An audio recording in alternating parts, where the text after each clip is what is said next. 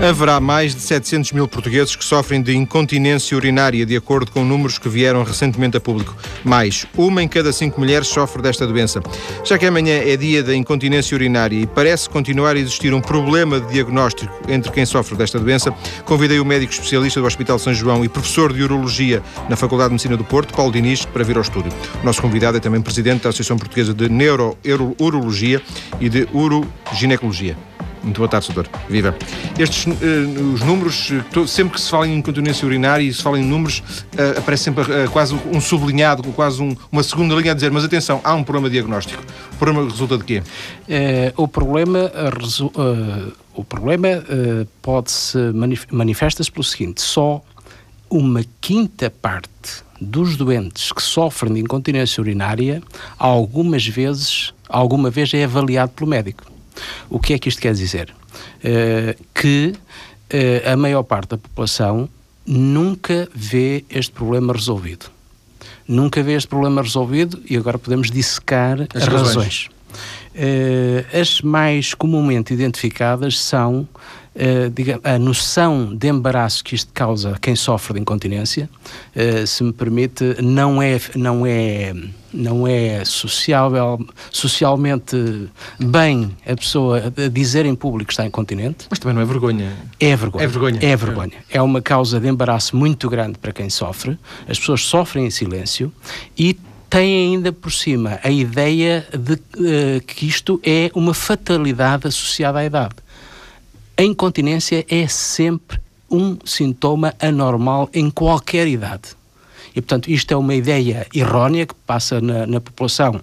Uh, Instalou-se essa ideia de que a partir de uma certa idade é ideia. é natural que isso aconteça. Exatamente. E eu penso que a razão de, de, de haver um diagnóstico claramente subdimensionado em relação ao problema de, de epidemiológico que isto é, uh, se, uh, se, se relaciona com esta questão. Portanto, a, a, o doente, a população em geral, tem consciência de que isto é um embaraço.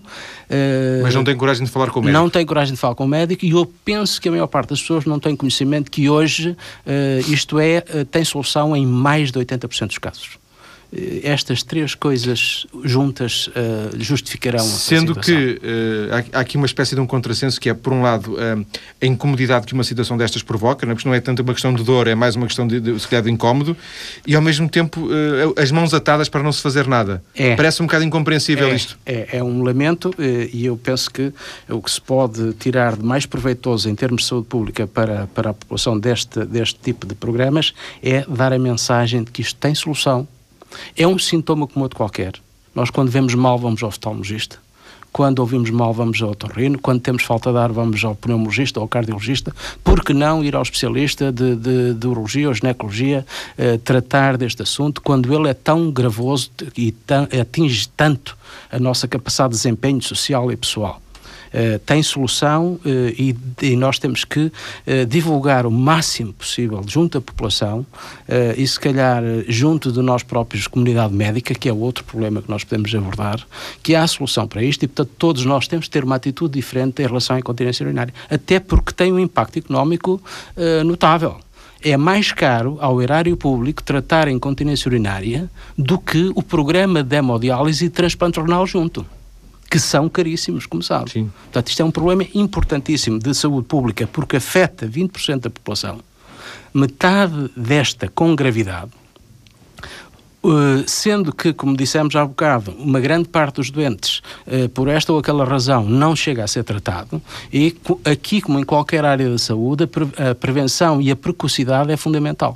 Ou seja, quanto mais tarde, pior, pior para, para, a pessoa e mais caro para a área pública. Estes números que que são, imagino eu, estimativas de quantos portugueses uhum. serão afetados pela incontinência urinária, devem resultar, não sei se de médias uh, europeias. Não. Existem. Mas este, este problema atinge mais ou menos e da mesma forma, por exemplo, todos os países da União Europeia? É, há, uns, há estudos uh, que são feitos, uh, estão feitos, a nível de, de, de, de vários países da Europa, recentes, publicados nos últimos três anos, e que, que, digamos, são consonantes com um estudo que nós fizemos no Serviço de Epidemiologia da Faculdade de Medicina de Porto, que está neste momento em fase de publicação. já foi... do ano passado, não é? Sim. Já saíram algumas notas. Sim, sim exatamente, saíram alguns dados e que realmente confirma 20% da população portuguesa tem eh, ou eh, tem queixas de incontinência. Eh, naturalmente que a ideia da Associação Portuguesa de Neurologia e, e da, de, de, todos os especialistas que, que, que, informam é aprofundar mais estes dados, mas 20% da população portuguesa sofre de incontinência urinária, o que está de acordo com os números a nível europeu. Já agora, por curiosidade também, percebemos a questão da mentalidade, porque aqui a questão da mentalidade é muito importante, é. não é? o problema do subdiagnóstico nesse sentido da, da, da tal, do tal embaraço uh, verifica-se genericamente, pelo menos em todos os países, uh, ou na, na, maior parte dos países da União Europeia e tal, pelo menos alguns de referência, ou uh, aqui estaremos um bocadinho com mais dificuldade de assumir o problema? Em Portugal. Eu, a sensação que eu tenho é que é um bocadinho maior uh, do que nos países nórdicos, onde as pessoas, uh, enfim, uh, há esta consciência de saúde pública e de, de precocidade do tratamento mais implementada e se calhar também há aquilo que nós estamos a fazer neste momento, que é programas de divulgação junto da população, dinamizar associações de doentes, dinamizarmos a nós próprios, entre, entre a classe médica, de, portanto, a fazer ações de formação e de consciencialização e de partilha de cuidados com estes doentes, que já estão mais adiantados uh, nos, nos países a norte mas a diferença não é muito. Sim. Há um trabalho a fazer uh, em, todo, em todo o mundo neste aspecto e que, quiçá, também se prende com outra questão: é que nós, até há 10 anos atrás, uh, de facto, o tratamento disto era muito difícil e sabíamos muito menos do que, do que o que sabemos hoje. É verdade.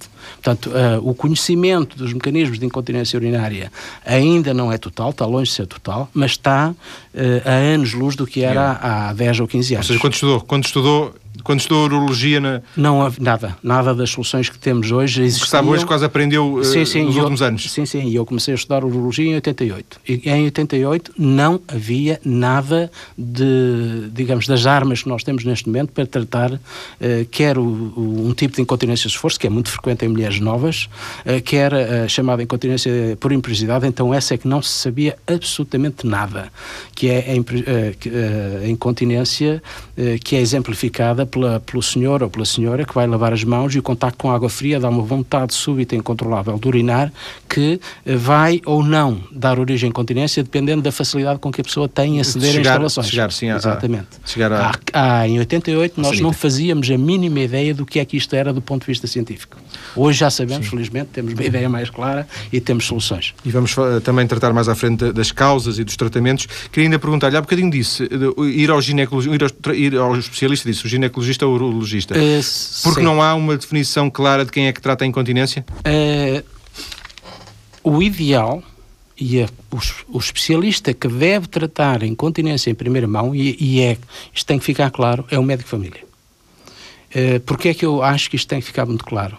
O médico família tem à sua disposição armamentário terapêutico uh, que pode ajudar uma percentagem enorme destas doenças. Fármacos, basicamente fármacos. Não, não, não, só, não, não só. Uh, e quando eu digo uma percentagem enorme, estou a falar na ordem de 60 ou 70% de pessoas que podem ser ajudadas a nível só do seu, seu médico família. Com quê? Primeira questão, uh, fisioterapia. Fisioterapia para incontinência urinária dá assim um bocado Sim. de pensar. Não, é, é simples. Uh, a incontinência urinária dá-se por uma falência das estruturas de suporte da bexiga e da uretra, portanto, aquilo que se convencionou em gíria médica chamar o pavimento pélvico, são os músculos e os ligamentos que constituem, eh, digamos, a parte inferior do abdômen, onde assenta a bexiga, eh, e onde assentam os órgãos eh, genitais femininos e, o, e, o, e, o, e, o, e a parte final do, do, do tubo digestivo, eh, é, ou é devida a uma falência como eu digo, destas estruturas de suporte, ou é devida a uma desregulação do comando da bexiga. Das duas, uma. Basicamente, em termos de, de frequência, Sim. são estas duas as, as, eh, as, as situações mais frequentes.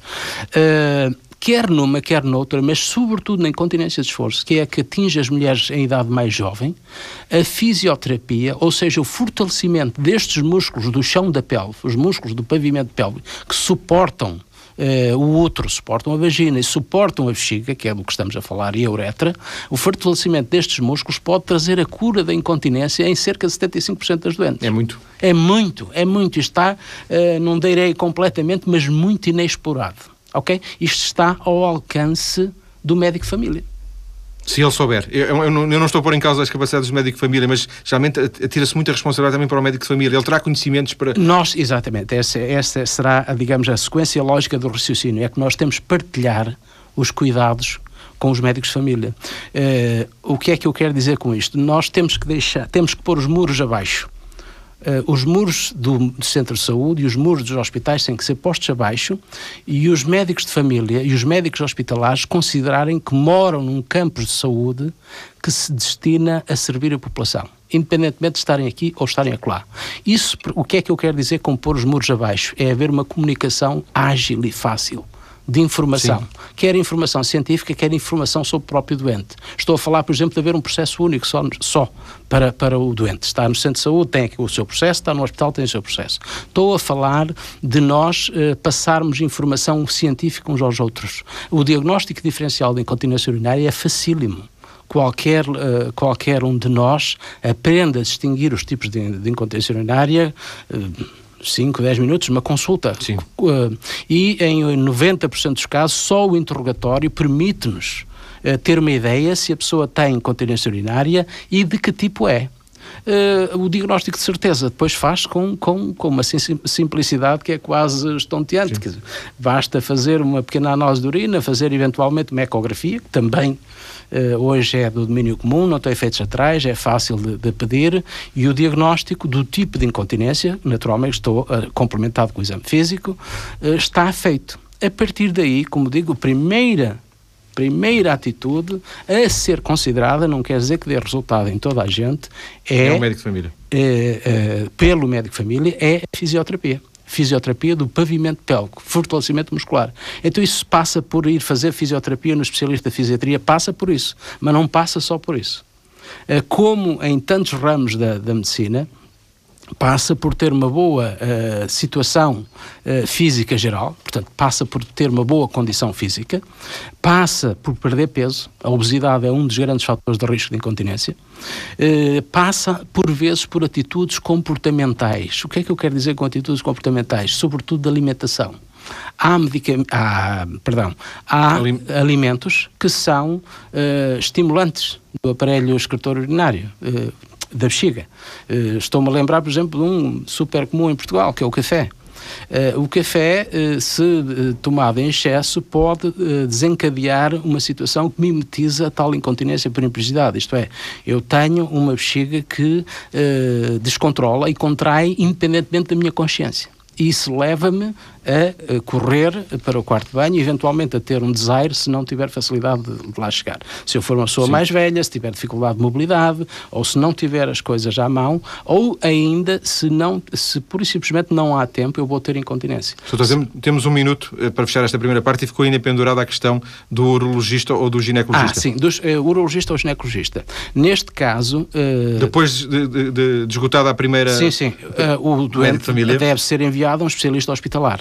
No hospital, o ideal, quer o urologista, quer o ginecologista, tratam estas patologias. O ideal é que trabalhem juntos, que façam equipas multidisciplinares, como já há em oncologia está provado que a, a, o, o, trabalho conjunto dos diversos especialistas e onde se deve incluir também cirurgiões gerais e fisiatras, naturalmente, pelo menos estes, que melhora o atendimento e a qualidade do serviço que se presta aos doentes.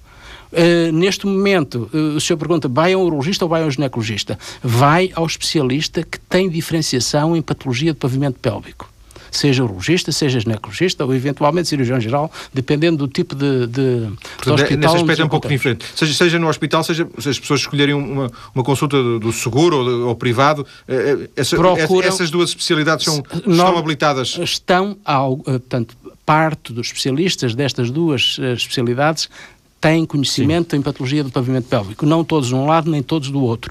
Mas uma par, portanto, há especialistas de urologia, especialistas de ginecologia, diferenciados nesta área. Exatamente. Depois das notícias, voltamos para mais uma parte da conversa. Vamos falar também com quem lida com a doença e conhecer estratégias para lidar com ela. Até já. Estamos a falar hoje de incontinência urinária. Afinal, amanhã é o dia em que se assinala, um, assinalam as características desta doença, é o dia da incontinência urinária. Em estúdio, o médico especialista Paulo Diniz, presidente da Associação Portuguesa de Neurourologia e Uroginecologia. Já estivemos a conversar um pouco sobre uh, a forma como esta doença se relaciona com os próprios pacientes, a questão uh, deste subdiagnóstico, de, alguma, de algum embaraço que a doença provoca. Também já conhecemos algumas das características da doença. Uh, o doutor Paulo Diniz, há pouco eu acho que mais do que uma vez salientou o facto da doença não ter idade. E ao contrário do que se possa pensar, ela não, não chega só quando se é velho. É isso? Quer, é, é verdade. Quer desenvolver esta ideia, por favor? Uh, posso dar um exemplo que, que, que, que deixa, uh, deixa isso esclarecido. Na década dos 20, as, uh, até 6% de senhoras já podem ter incontinência. é claro que esta percentagem vai aumentando com a idade, mas não é uma fatalidade da idade longe disso. E, eh, como disse há bocado, queria realçar esta questão. A incontinência é sempre um sintoma anormal. Não é próprio da idade, não é inevitável, nem é incurável. Isso são tudo conceitos que têm que ser erradicados para bem dos doentes que sofrem desta, desta, desta, desta manifestação.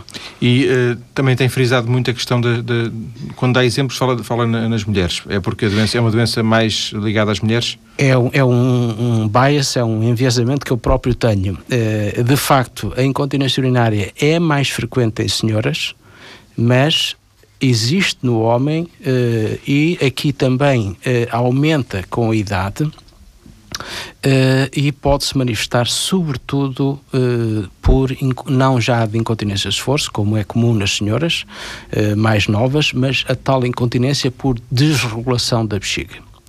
Uh, manifesta-se uh, numa percentagem uh, crescente, como digo, e nas, nos tratos etários mais avançados pode chegar até uma incidência que é cerca de metade das senhoras. Há razões que explicam, razões anatómicas, diria, fisiológicas, que explicam... Há razões anatómicas que explicam uh, porque é que o homem uh, tem menos incontinência que a mulher. Uh, anatómicas e, e, digamos, de género também. Uh, logo à partida, o, do ponto de vista de construção do corpo, eh, os nossos mecanismos esfincterianos, ou, ou, seja, os nossos mecanismos de contenção, quando digo nossos no, no masculino, são mais eficazes por diversas ordens de razão. Eh, desde logo, eh, a uretra eh, é de dimensão diferente, a uretra das senhoras tem cerca de 4 centímetros, tem menos estruturas de esfíncter, portanto, em termos práticos, tem eh, menos válvulas, se quiser, do que a do, do homem, uh, e uh, a posição da uretra uh, também é mais facilitadora de que ocorra incontinência nas mulheres do que nos homens. isto nota-se muito nos, nos homens que são operados ao cancro da próstata, que desenvolvem o mesmo tipo de incontinência que as senhoras mais novas, a incontinência de esforço, é quando se tosse, quando se pega em pesos, quando, quando se espirra, quando se dança, quando se faz as camas. Isto é muito comum nas senhoras, mas acontece também nos senhores depois de operados. Porquê? Porque parte do, do, das tais válvulas são destruídas por nós quando fazemos a cirurgia de, de, do cancro. E então nota-se também incontinência de esforço. Em circunstâncias normais, os homens têm incontinência por imperiosidade, a tal incontinência que se verifica quando há estímulos externos, quando lavamos as mãos, quando ouvimos água a correr, uh, e isto de facto aumenta a incidência deste tipo de incontinência, aumenta com a idade. Não é próprio da idade, nem é normal com a idade. Sim. Aumenta com a idade, mas tem, tem correção na grande maioria dos casos. O que já se percebe é que, eh, pelas eh, várias distinções que, que o nosso convidado vai fazendo é que não existe uma incontinência, existem várias incontinências. Uma é de esforço, não é? Exatamente. E outras. Uh... Há, sobretudo, eu penso, há, há, há, mais que estes dois tipos, mas em termos de impacto em saúde pública, em termos de frequência de pessoas atingidas, uh, podemos, para, para simplificar, falar em incontinência de esforço. A incontinência de esforço é aquela incontinência. Portanto, a incontinência é um sintoma não é uma doença. Sim. É um sintoma.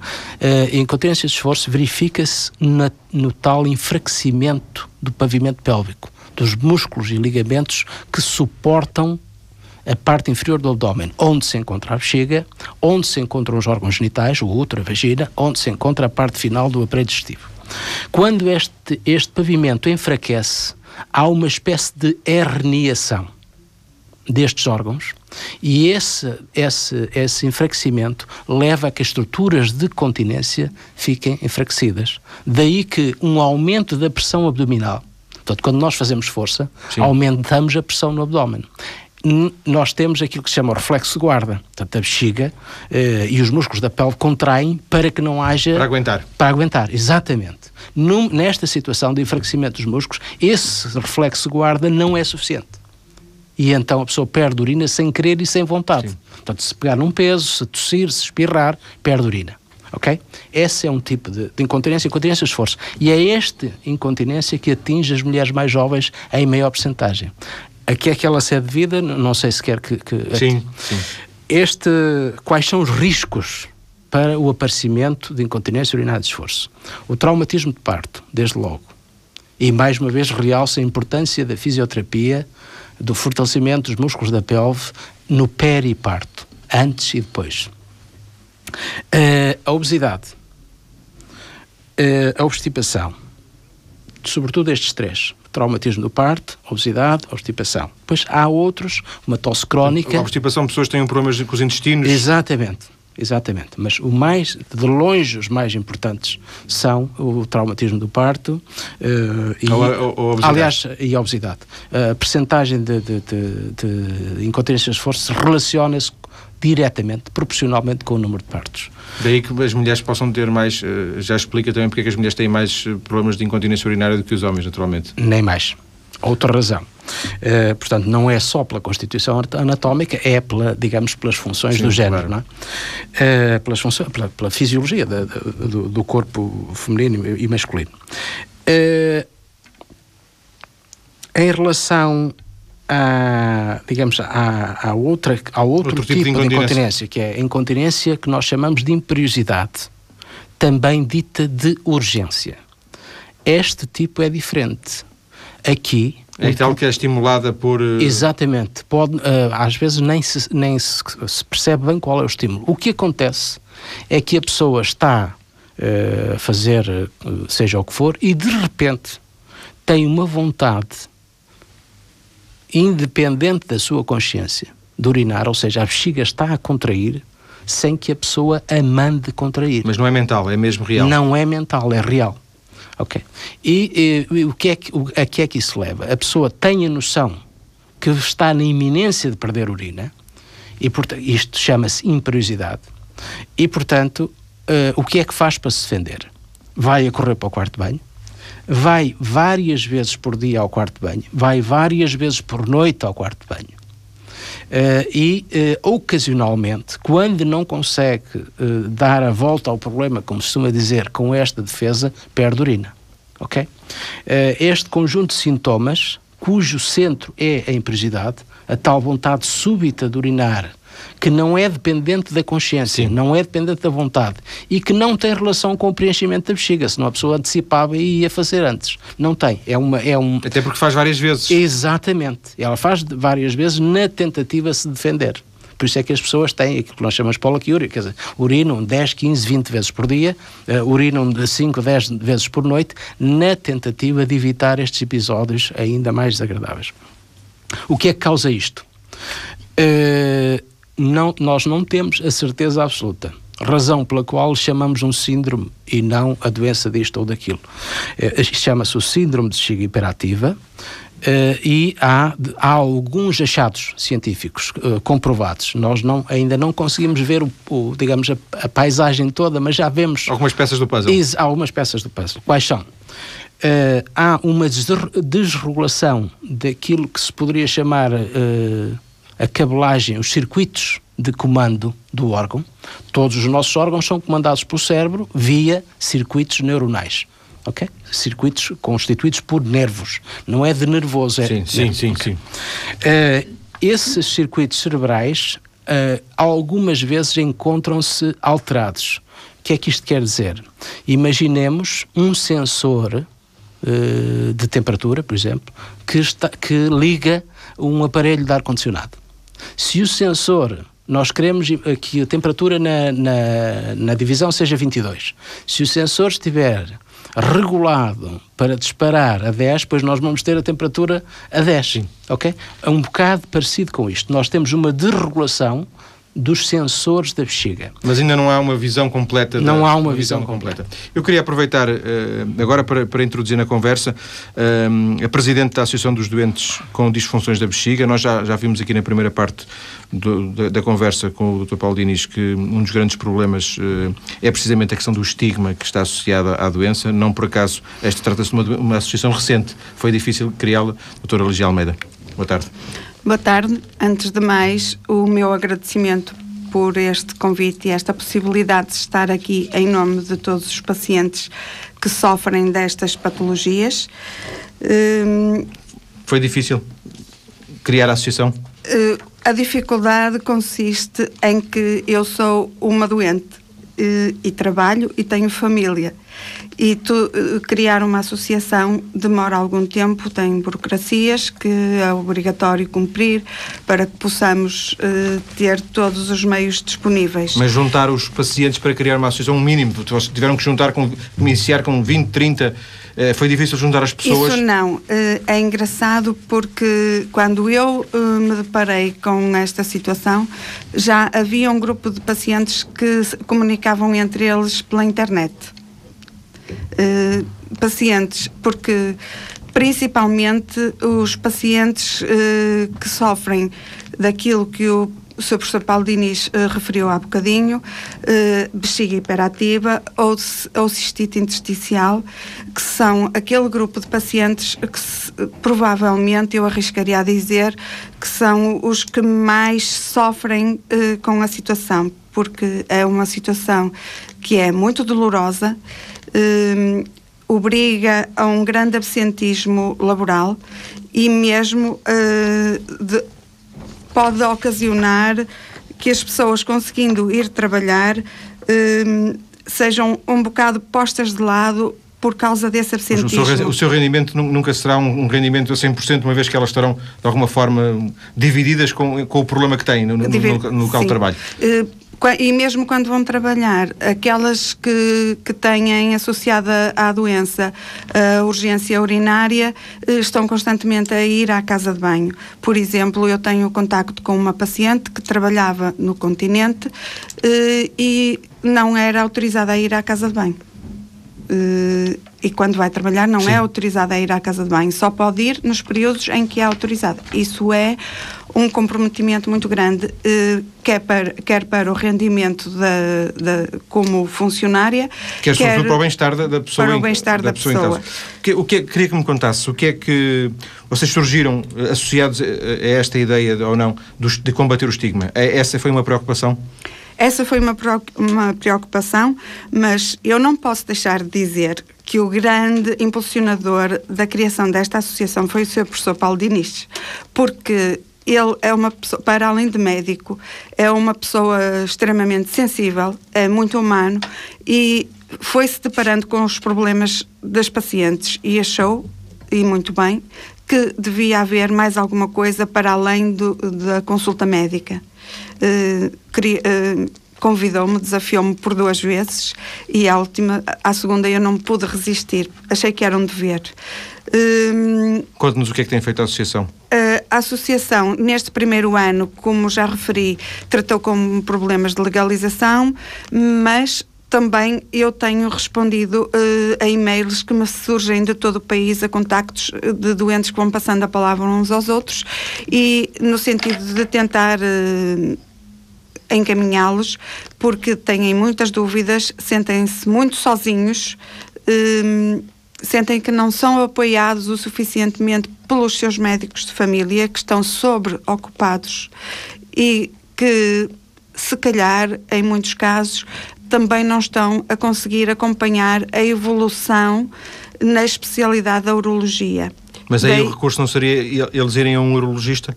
Sim, mas se os médicos de família não estiverem informados de que existe essa possibilidade na parte da urologia, não os vão encaminhar. Sim, para lá. Uh, o Sr. Professor Paulo Diniz uh, organizou um congresso há relativamente pouco tempo, onde uh, também fez mais uma vez uma coisa original neste país, que foi num congresso altamente especializado, integrou um curso no âmbito desse, congresso, desse congresso para, sobre incontinência urinária, especialmente para médicos de família. Queria lhe perguntar também, a fazer um balanço, tanto quando conhece, quer das pessoas que contacta diretamente na associação, quer sobretudo também daquelas que contacta, por exemplo, via mail, etc., qual diria que é a principal queixa que fazem os doentes com continência urinária um, relativamente, por exemplo, ao serviço de saúde? É, é, é, é, é o problema do, do médico de família, do acompanhamento do médico de família? É o problema de não encontrarem um especialista que os satisfaça. Hum, infelizmente, neste país ainda, ainda temos muita privada a resolver problemas que deviam ser resolvidos no, no Sistema Nacional de Saúde. E as pessoas fazem queixa de que pagaram X, Y, Z nesta e naquela consulta, que fizeram o tratamento X, Y e Z e que não foram bem, bem sucedidos e bem atendidos. Essa mesmo é, com especialistas? Mesmo com especialistas na privada.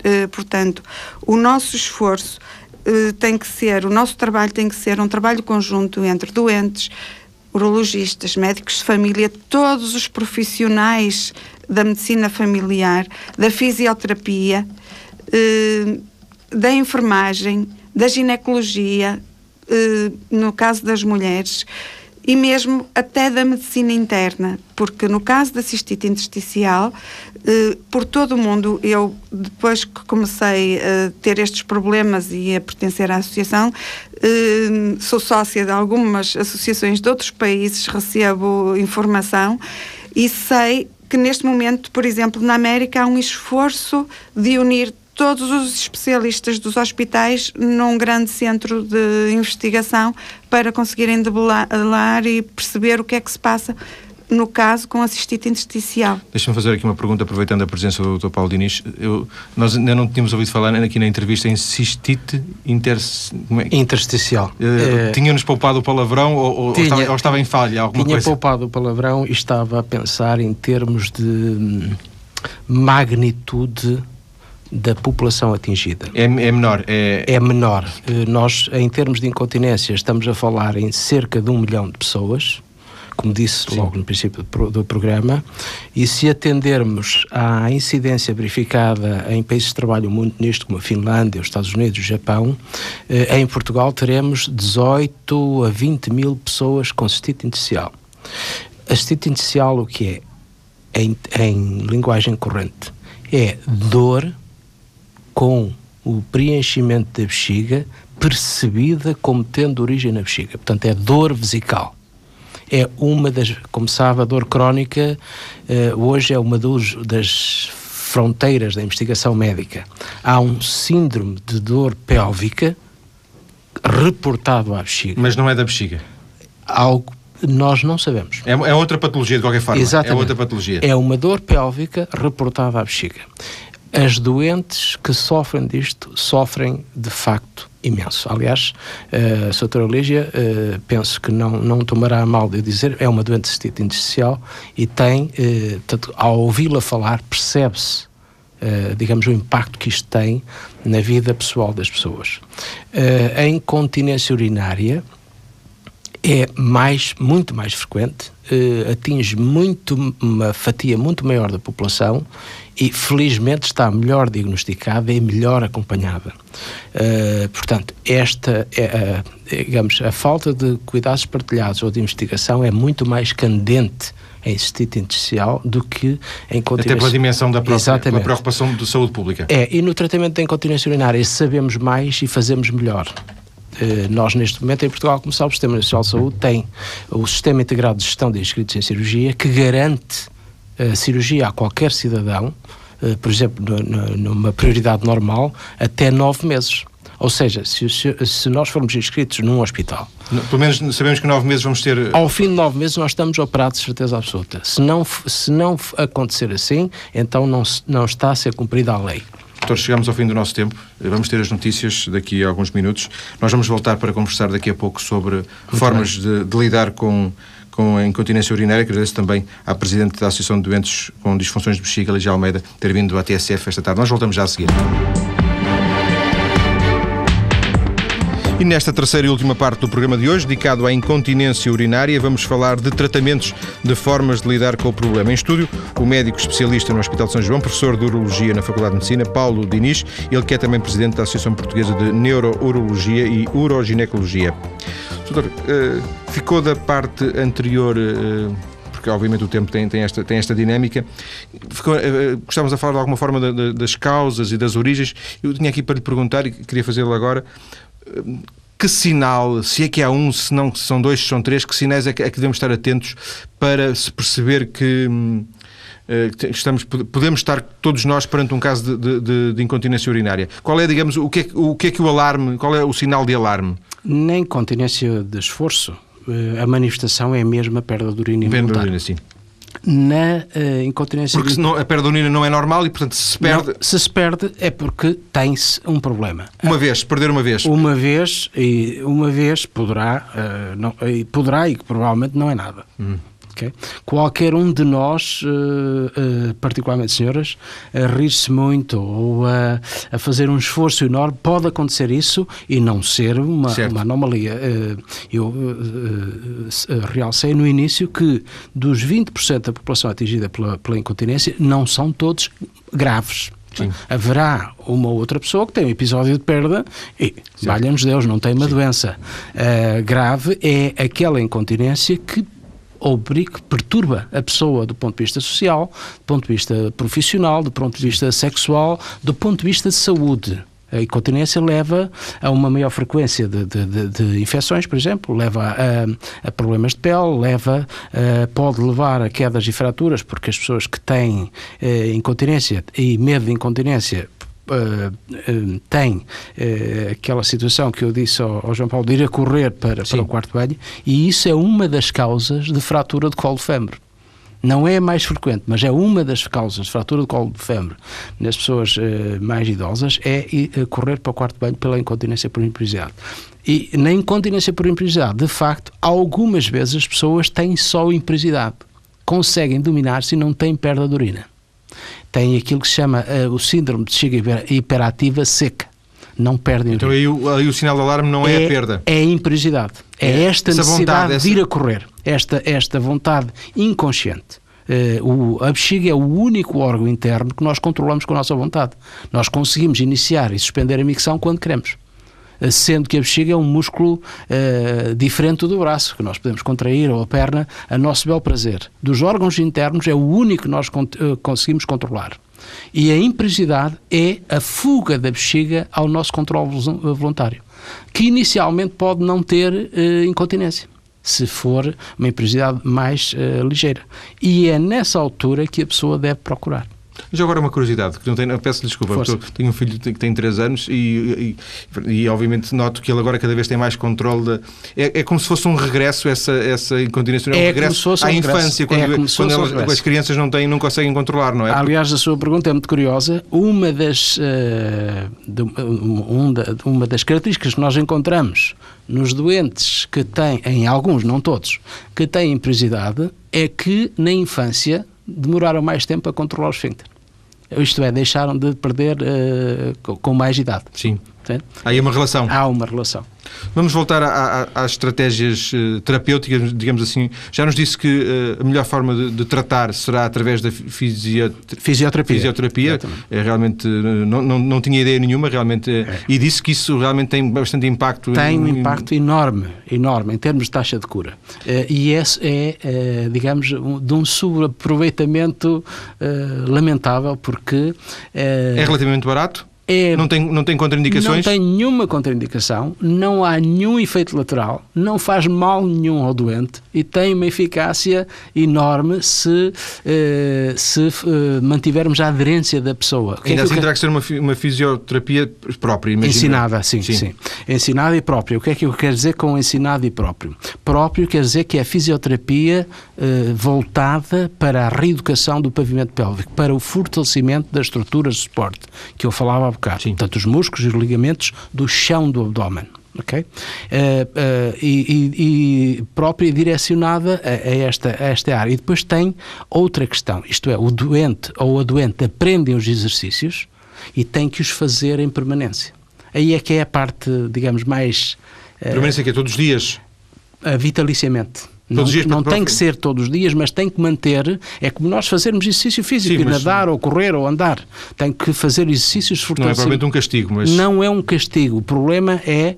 é acontece a muitos de nós é, iniciarmos um, problema um programa de natação para perder, para perder peso. E a páginas tantas começamos a, digamos, a, a desleixar.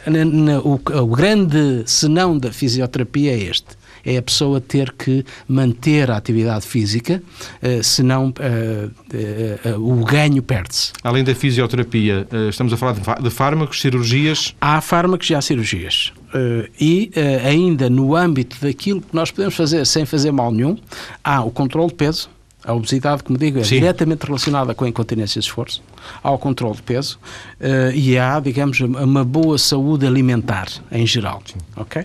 Depois há mais pormenores com o controle da ingestão de líquidos e o tipo de líquidos que se podem beber, mas basicamente isto que eu disse já abrange uma fatia enorme de pessoas. Os refrigerantes podem... são, são contraindicados, ouvi dizer? Uh, refrigerantes nem tanto. É, é mais aquilo que as pessoas percebem como uh, coisas ácidas o que, o que o cidadão em geral designa por, coisa, por comida ou bebida ácida fará o tal sintoma de imprecisidade. Quer dar um exemplo só para discutir? Café hum. uh, e depois os, os, restantes comidas dependem da pessoa. Sim. Há pessoas que se dão mal com picantes, há pessoas que se dão mal com, com uh, legumes crus, há pessoas que se dão mal com determinado tipo de, de vinhos.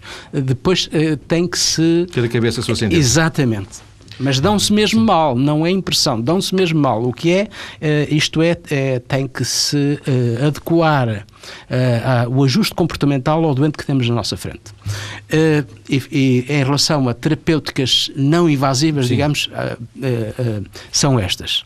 Em relação a terapêuticas medicamentosas, coisas que nós podemos tomar pela boca, medicamentos propriamente, para a incontinência de esforço, Portanto, aquela incontinência que nós temos uh, sem vontade e que se dá quando nós pegamos em pesos, quando fazemos um esforço qualquer, uh, a farmacopeia não é, não é, não é, não é abundante. Aliás, há muito pouca medicação que se possa dar neste caso.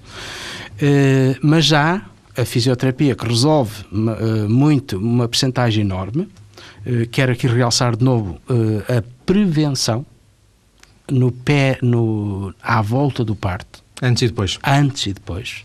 Uh, e depois no tratamento, no próprio tratamento da, da, da incontinência de esforço, fisioterapia primeiro. Uh, não, não podendo ou não tendo solução com, com a fisioterapia, com o controle do peso, então há a solução cirúrgica. Neste momento, a, a solução cirúrgica resume-se a uma intervenção que dura entre 5 a 10 minutos e a doente pode ter alta ao fim de três, duas, três horas. Depois, isto é, depois de recuperar da anestesia que se tenha Sim. feito e de verificarmos que a micção está normal. Uh, há quanto tempo é que é assim? Desde 1997. Uh, a altura em que se, em que foi, uh, se descobriram estes, estes pequenos dispositivos que nós pomos sob, sob, é por debaixo da uretra, para suportar Portanto, vamos mimetizar o tal suporte que eu falava há bocado do chão da pelve. Sim. E esse suporte eh, melhora o mecanismo da continência e leva à cura das doentes em cerca de 90% dos casos. Ou seja, 9 em cada 10 mulheres, daquelas eh, mulheres, neste caso, também, também há cirurgia desta para homens. Eh, eu falo em mulheres sim, que sim, é sim, muitíssimo sim, mais frequente. isso. 9 em cada 10 mulheres, das que vêm para ser operadas por nós ou pela ginecologia, porque a fisioterapia ou outras atitudes falharam, fica curada.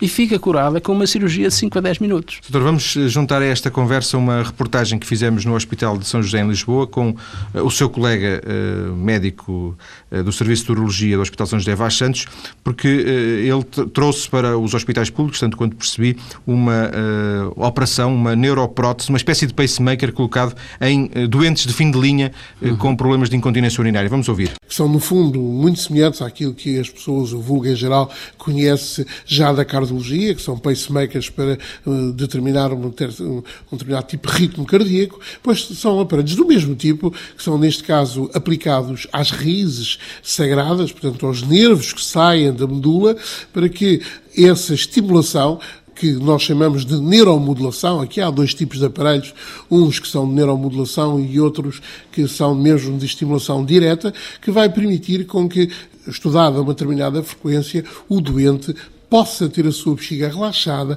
possa permitir a distensão dessa bexiga e, portanto, ter uma vida social mais adaptada. É, é, um aparelho que marca também o ritmo de quando, enfim, é preciso, é necessário eh, esvaziar a bexiga? Exatamente. O, o, o aparelho está sempre funcionando, determinando sempre a passagem de uma determinada corrente e essa corrente, ao modelar, portanto, as terminações nervosas, vai fazer com que a bexiga não se contraia. Quando o doente, eh, ao fim de algum tempo, eh, tempo esse que está está mais ou menos preconizado, quer por ele se tivesse alguma sensibilidade no traumatismo, se houve hipótese de recuperar alguma coisa, porque os doentes, é, é o traumatismo modular, é, veja-se, não é, é sendo a um determinado nível, dá um determinado quadro clínico, mas mais complexo do que isso, não é em todos os doentes igual. Há doentes que recuperam mais, outros doentes que recuperam menos. Portanto, haverá doentes que nunca terão sensibilidade, haverá outros doentes que terão alguma sensibilidade. Enfim, cada caso é um caso. Depois de passar aquele período que nós chamamos de choque modular,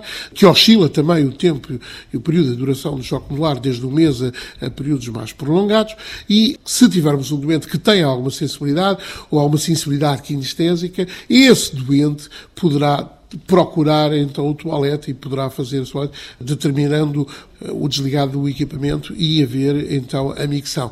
Estamos aqui a falar de uma cirurgia simples ou uh, complicada? Estamos a falar hoje, hoje de uma cirurgia, a noção do simples é, é relativo.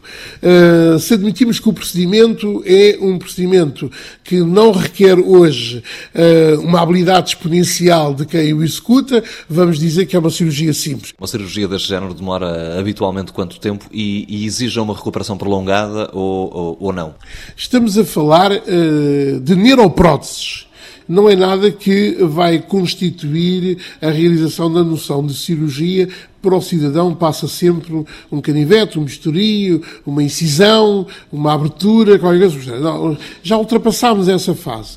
Hoje uh, o que nós fazemos é com uh, elétrodos que entram através dos buracos de conjugação, buracos sagrados. A coluna tem uns orifícios que a gente palpa, que anestesia previamente. Introduzimos uma agulha que é uma agulha com dois polos, por isso chamamos bipolar. Vamos atingir o nervo, vamos estimular com um aparelho tipo pacemaker que não é portátil, para tentarmos, a nível de uma raiz especial, que é S2, S3, que reconhecemos e a individualizamos por imagiologia, vai ser útil para o nosso doente e o, o doente vai andar uma semana, às vezes mais 15 dias, com um bloquinho de notas a tomar, eh, notas de quantas vezes teve perdas urinárias, se uh, conseguiu inserir a sua bexiga, ou seja, vai fazer, digamos, aquilo que nós chamamos um chart, um registro periódico das suas micções, um registro periódico dos intervalos entre as micções e o volume das micções, para sabermos se estamos a ser útil. Se formos útil, então passamos à situação uh, do aparelho definitivo. Para, para isto custa-nos à volta, uh, desculpa, ainda estou em escudos, à volta de 700 contos e depois para o outro já vamos para os 2 mil. Primeiro é o ensaio para ver se é útil e depois colocamos então o aparelho definitivo. Só se for válido, temos respostas da ordem dos 70% uh, de melhoria resposta de 70% é muitíssimo bom e temos respostas de outro tipo, é uh, o retorno total, a capacidade social, que já são respostas menores, na casa dos 20% a 30%. Temos respostas em que os doentes estão francamente bem. Que condições é que um, um doente terá de, de ter para se poder candidatar ao aparelho? É falha sucessiva do equilíbrio dessa bexiga com terapêuticas menos com custo-efetividade menor, quer dizer, eh, isso é o último estadio, não é? Não esteja, no entanto, a ver que este aparelho é para todas as incontinências urinárias. É? Torna a sublinhar que isto atinge basicamente a incontinência urinária de causa neurológica. E os resultados desses dois casos têm sido hum, agradáveis? Como é que tem sido depois o, o pós-operatório? Devo dizer que os dois estão com os neurosportos. Um está encantado da vida, o outro teve bem durante algum tempo e agora estamos a substituir o equipamento. Ou seja, houve um problema de equipamento, temos de mudar as frequências.